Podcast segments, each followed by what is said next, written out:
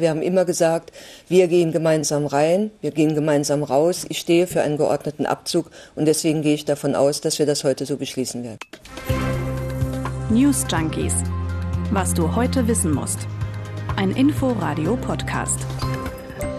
Das war, ihr habt es natürlich erkannt, Bundesverteidigungsministerin Annegret Kramp-Karrenbauer und sie redet über Afghanistan. Ja, und das tun wir heute auch. Jetzt gerade, während wir diese Folge aufzeichnen, sitzen nämlich die Außen- und die Verteidigungsminister der NATO in einer Videoschalte zusammen und werden dort wohl den Truppenabzug aus Afghanistan endgültig beschließen.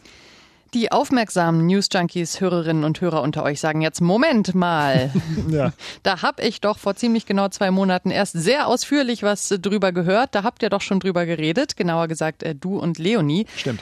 Ja, stimmt. Auch da hatte die NATO getagt. Ja, und wieso reden wir dann schon wieder drüber? Tja, erzähl weil, mal. weil sich jetzt die USA entschieden haben. Und das ist in der NATO halt immer der Gamechanger. Ne? Mm, ja. Wie AKK schon sagt, wir gehen gemeinsam rein, wir gehen gemeinsam wieder raus halt vor allem mit den USA. Und wir, die wir darüber reden, das sind heute übrigens Katharina Hopp und Jens Lehmann. Und heute ist Mittwoch, der 14. April 2021. Aber nochmal, was ist denn nun neu daran? Was ist so anders als vor zwei Monaten? Da war ja noch die Rede von einem Truppenabzug Ende April, Anfang Mai. Genau, den hat ja Ex-US-Präsident Donald Trump oder besser gesagt sein Sonderbeauftragter für alles, Schwiegersohn Jared Kushner, mit den Taliban verhandelt, weil Trump hatte im Wahlkampf versprochen, die endlosen Kriege zu beenden. Naja, und das ging jetzt in Afghanistan eben schon lange, lange nicht mehr militärisch. Dafür sind die Taliban im Land einfach viel zu mächtig. Kommen wir aber später nochmal zu. Ja, und in dem Abkommen, da stand ja drin, bis Anfang Mai 2021 ziehen die USA ihre rund 13.000 Soldaten ab. Aber nur, wenn die Taliban vorher Terrorgruppen wie Al-Qaida keine Zuflucht mehr bieten. Wer soll das kontrollieren, mhm. by the way? Und Friedensgespräche mit der zivilen Regierung aufnehmen. Na, die laufen ja auch seit Stimmt. September letzten Jahres. Aber ja, inzwischen ist sehr offensichtlich, die laufen nämlich überhaupt nicht. Die Taliban sitzen das einfach aus, bis die internationalen Truppen weg sind. Man ist ja bislang noch nicht mal über Verfahrensfragen hinausgekommen. Ja, und da hat sich jetzt der jetzige US-Präsident Joe Biden offensichtlich zu einem Strategiewechsel entschlossen. Bis zum symbolträchtigen 11. September, also dem 20. Jahrestag der Anschläge auf das World Trade Center und das Pentagon, da sollen die amerikanischen Truppen jetzt endgültig abziehen und das trotz der Gewalt im Land. Und das ohne Bedingungen. Die wären ein Rezept für einen ewigen Verbleib in Afghanistan, diese Bedingungen. Das sagt zumindest Joe Biden. War ja irgendwo auch schon seine Haltung als Vizepräsident unter Barack Obama. Ne? Da hat er ja auch schon gesagt, dieses berühmt-berüchtigte Nation Building mit massivem Militäreinsatz, das funktioniert einfach nicht. Nicht wirklich. Jetzt muss man halt sagen, ist ihm bei Afghanistan auch eher spät eingefallen. Und über genau diese Entscheidung, daraus zu gehen, informieren heute die Außen- und Verteidigungsminister der USA, Blinken und Austin, ihre NATO-Kollegen heute in Brüssel. Und es wird allgemein erwartet, dass die anderen Staaten dann eben auch mitziehen. Stellt sich jetzt aber trotzdem so ein bisschen die Frage, warum ist Deutschland, warum ist die Verteidigungsministerin so fix beim Abzug mit dabei? Weil erst vor drei Wochen hatten wir ja eine lange Bundestagsdebatte über die Lage in Afghanistan zum Einsatz der Bundeswehr. Und da klang das doch alles noch ein bisschen anders. Schon. Die Opposition, klar, die war damals schon für einen schnellen Abzug. Da hören wir mal kurz rein. Der Afghanistan-Krieg ist für die NATO verloren. Starten Sie mit dem Ausstieg aus dem Endloskrieg. Wenn die NATO das Abkommen mit den Taliban brechen sollte und länger im Lande verweilt, gefährdet sie die westlichen Truppen und verharrt weiterhin in einem Krieg, den sie nicht gewinnen kann. So, das waren jetzt bunt gemischt Abgeordnete von Linken und AfD. Das ist alles nicht weiter verwunderlich, kann man sagen. Aber der Antrag der Bundesregierung, der war ja gerade auch darauf ausgerichtet, die Bundeswehr im Land zu lassen. Ja, und das ist ja dann auch passiert. Das Mandat wurde vom Bundestag verlängert bis Ende Januar 2022. Und zwar gerade, weil man die zivilen Kräfte und das afghanische Militär weiter unterstützen wollte. Stellvertretend äh, für die Regierung hat das Heiko Maas dann so zusammengefasst. Wenn wir unsere Soldatinnen und Soldaten überstürzt abziehen, dann droht die ernste Gefahr, dass die Taliban eine Lösung auf dem Schlachtfeld suchen, statt weiter zu verhandeln. Und genau das deutet sich ja jetzt schon an. Vor wenigen Tagen hat ein Sprecher der Taliban nämlich erklärt, dass man an keiner der geplanten Konferenzen über die Zukunft Afghanistans, also auch an den Friedensgesprächen, teilnehmen wird, bis alle ausländischen Streitkräfte aus dem Land verschwunden sind. In zehn Tagen sollte eigentlich eine große Afghanistan-Konferenz in Istanbul losgehen, wird sie wahrscheinlich auch, aber eben ohne den wichtigsten Gesprächspartner. Irgendwie auch blöd. Vielleicht ist es dieses Wörtchen überstürzt, das Maas da gerade gesagt hat mhm. und auf das sich die Bundesregierung ja jetzt berufen kann, weil Ende September ist halt nicht Ende April, sind ja fünf Monate fünf Monate, ja, dazwischen. Ähm, aber sind wir mal ehrlich, die Folgen dürften natürlich die gleichen sein. Ja, aber logisch ist der Abzug der Bundeswehr zeitgleich mit den Amerikanern trotzdem, muss man auch sagen. Warum, das erklärt unser Korrespondent Uli Haug mal. Die Bundeswehr stellt aktuell 1200 Soldatinnen und Soldaten in Afghanistan, aber die brauchen eben zum Eigenschutz die US-Truppen, die Luftunterstützung, ähm, die Hubschrauber. So etwas hat die Bundeswehr nicht vor Ort und deswegen ist es schlicht und einfach notwendig, wenn die Amerikaner gehen, dann dürfte auch die Bundeswehr gehen. Ansonsten ist es nicht sicher genug. Im Gegensatz zu den USA war die Bundeswehr halt nie offiziell im Kampfeinsatz am Hindukusch. Das dürfen wir nicht vergessen. Sie unterstützt da nur die lokalen Kräfte. Und ja, Uli Haug hat es gesagt, ohne die Unterstützung der US-Truppen geht das dann natürlich einfach nicht mehr. Und so sehen das alle anderen Mitgliedstaaten, die Soldaten vor Ort haben, auch. Ja, dann können wir ja jetzt, wo das Ende dieses Einsatzes zumindest greifbar ist, äh, mal eine kleine Bilanz ziehen. 20 Jahre Bundeswehr zusammen mit den anderen in Afghanistan wir gucken nochmal auf das erklärte Ziel. Das war, die Taliban zu stürzen, das Land zu stabilisieren und nach Möglichkeit einen demokratischen Staat aufzubauen. Hat es geklappt? Einfache Antwort, äh, nein. Nee, ne? Es ist, wie Joe Biden sagt, du kannst einfach nicht von außen irgendwo hinkommen und sagen, ihr macht das jetzt bitte so, ist für euch übrigens auch besser, danke, tschüss. Funktioniert nicht. Nee, auf dem Papier vielleicht schon. Afghanistan ist jetzt eine Republik hat eine demokratische Verfassung, eine zivile Regierung, ein richtiges Parlament, in dem sogar Frauen sitzen. Es gibt eine relativ vielfältige Medienlandschaft, kann man sagen, Krankenhäuser, Unis. Das sieht auf den ersten Blick gar nicht so schlecht aus, kann man sagen. Erster Blick, ja, weil leider nur in ausgewählten Regionen und ja, Korruption, unendlich viel Korruption, unendlich viel Gewalt sorgen einfach dafür, dass mehr als die Hälfte der Bevölkerung in bitterer Armut lebt, in ständiger Angst.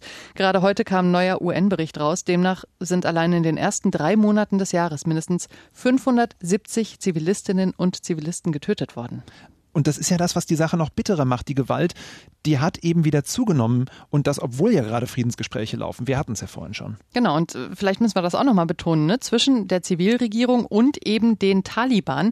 Jenen Taliban, deren Sturz im Jahr 2001 überhaupt erst der Grund für den Einsatz war. Also, dass mhm. man die stürzen wollte.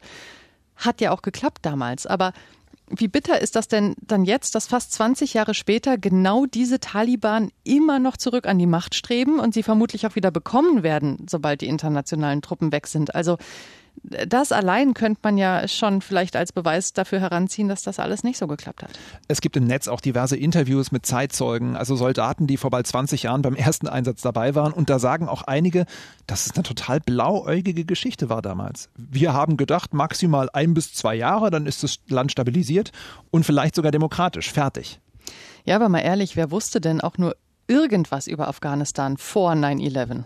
Ja, vielleicht ein paar Alt-68er. Stimmt. War ja eine Zeit lang mal wirklich ein Aussteiger- und Hippie-Paradies, vor allem wegen der vielen Mondfelder, ist klar, und dem, mhm. was man mhm. daraus machen kann. Ja. ja, und billig auch noch, ne? Mhm.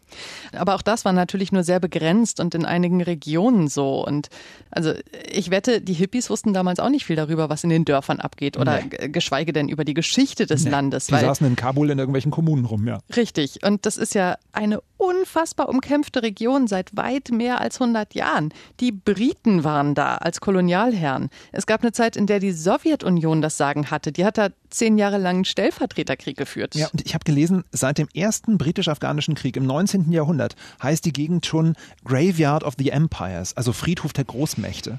Äh, erinnert mich persönlich immer an eine meiner Lieblingsserien, Doctor Who. Jetzt wird es ein bisschen nerdig, Entschuldigung. Da gibt es einen Planeten namens Tivoli, an den muss ich bei Afghanistan immer denken. Das ist der meist eroberte Planet der Galaxis in diesem fiktiven Universum und seine Nationalhymne lautet Hoch lebe, bitte hier Namen einfügen. Das sagt irgendwie alles. Ich habe überhaupt keine Ahnung, wovon du redest, aber das ist Sorry. überhaupt kein Problem. Es ist sehr interessant gewesen.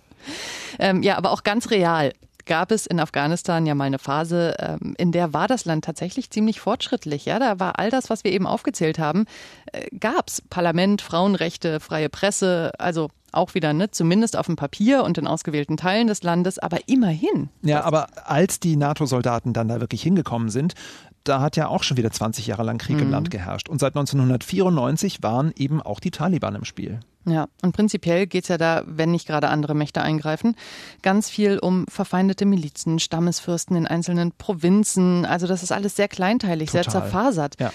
Naja, und dann kommt da die NATO und sagt, Ruhe jetzt, hier habt ihr eine neue Einheitsregierung, ein paar neue Straßen, jetzt benehmt euch mal.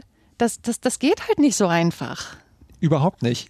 Es gibt auch nicht wenige Stimmen, die dieses formulierte Ziel, das Land zu stabilisieren, auch hinterfragen und sagen, naja, eigentlich geht es ja nur darum, dass die Taliban nicht mehr das Ausland terrorisieren, beziehungsweise denen Unterschlupf gewähren, die das tun, sprich Al-Qaida.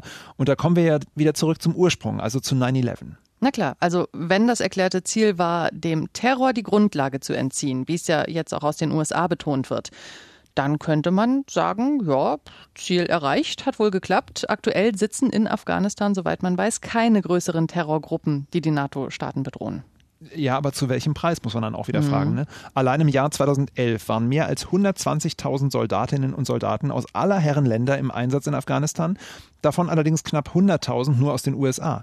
Die Bundeswehr zählt im gesamten Einsatz schon 59 gefallene Soldaten und ob irgendwelche Verbündete der Taliban nicht wieder mit Anschlägen im Ausland anfangen oder aus irgendwelchen Höhlen in Afghanistan rauskrauchen, nachdem die Truppen abgezogen sind, weiß man auch nicht. Keiner weiß es. Nee, ist vollkommen unklar. Und jetzt heißt es ja aber sowieso erstmal abwarten, was die Taliban im Land machen. Denn du hast es vorhin angesprochen, sie haben ja mit einem großen Krieg gegen die, wie sie sagen, Besatzer, also die Soldaten, gedroht, wenn die internationalen Truppen über Anfang Mai hinaus im Land bleiben. Und das werden sie. Eben. Und äh, das hat dann auch die Verteidigungsministerin ja eingestanden, dass es jetzt wirklich erstmal nochmal deutlich brisanter werden könnte für die Soldatinnen und Soldaten, die noch in Afghanistan sind. Es gibt keine hundertprozentige Sicherheit. Das ist eine gefährliche Situation und sie wird äh, eben noch ein Stück gefährlicher werden. Ja, und abgesehen von den Taliban, die da mit dem großen Krieg drohen, stehen eben auch noch verschiedenste andere Milizen parat. Wir haben es gesagt, auch die Stammesfürsten spielen eine Rolle. Und die warten eigentlich alle nur darauf, zu den Waffen zu greifen. Eigentlich, wenn man so will, ist das ganze Land darauf vorbereitet, in den Bürgerkrieg zu ziehen, sobald nur die internationalen Truppen weg sind. Auch wenn das natürlich die allermeisten Menschen überhaupt nicht wollen. Aber wenn einer mal anfängt, müssen halt alle mit, so die Einschätzung. Wir machen an dieser Stelle mal Schluss mit dem Thema. Mhm. Wenn ihr jetzt noch mal genauer nachhören wollt, wie das damals eigentlich alles angefangen hat nach den Anschlägen vom 11. September 2001, also zum Beispiel wie auch die damalige Bundesregierung unter Kanzler Gerhard Schröder, äh, wie die genau den Bundestag davon überzeugt hat, da mitzumachen, dann hört doch gerne einfach noch mal rein in die Folge vom 18. Februar. Da haben Leonie und Jens das ganz ausführlich erzählt. Oh ja. Mir sind heute verschiedenste Nachrichten in Sachen Corona-Impfung über den Weg gelaufen. Wollen wir mal versuchen, die Gemengelage so ein bisschen mhm, zusammenzurühren?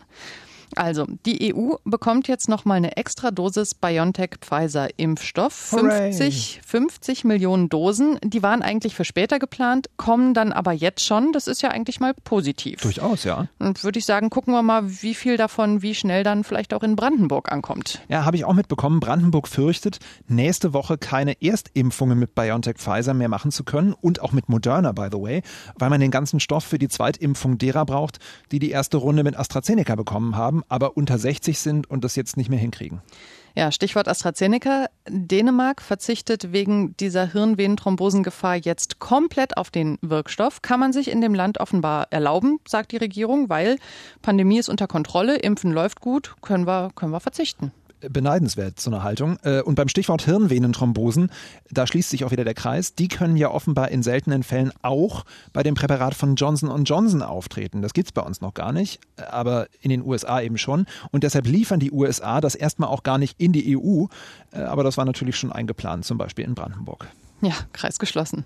Umso besser, dass jetzt mehr von BioNTech Pfizer kommt. Oh Mann. Tada.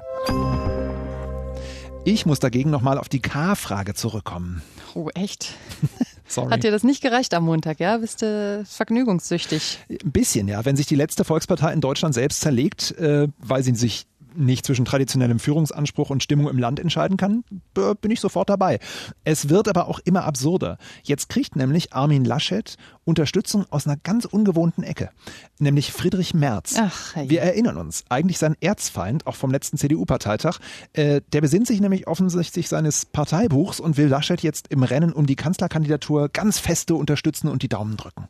Aber sag mal, in diesem anderen Rennen, das der Laschet gegen Merz gewonnen hatte, äh, war da nicht Merz derjenige, der immer auf die Basis gezeigt hat und gesagt hat, hier seht, die sind doch alle für mich? Mhm. Also das ist doch eigentlich eher die Södersche Argumentation. Ja, ja, kommt einem schwer bekannt vor. Äh, zumal sich gestern in der Unionsfraktion auch mehr Leute für Söder ausgesprochen haben sollen als für Laschet. Das wird echt noch eine enge Kiste. Aber nicht mehr diese Woche, oder?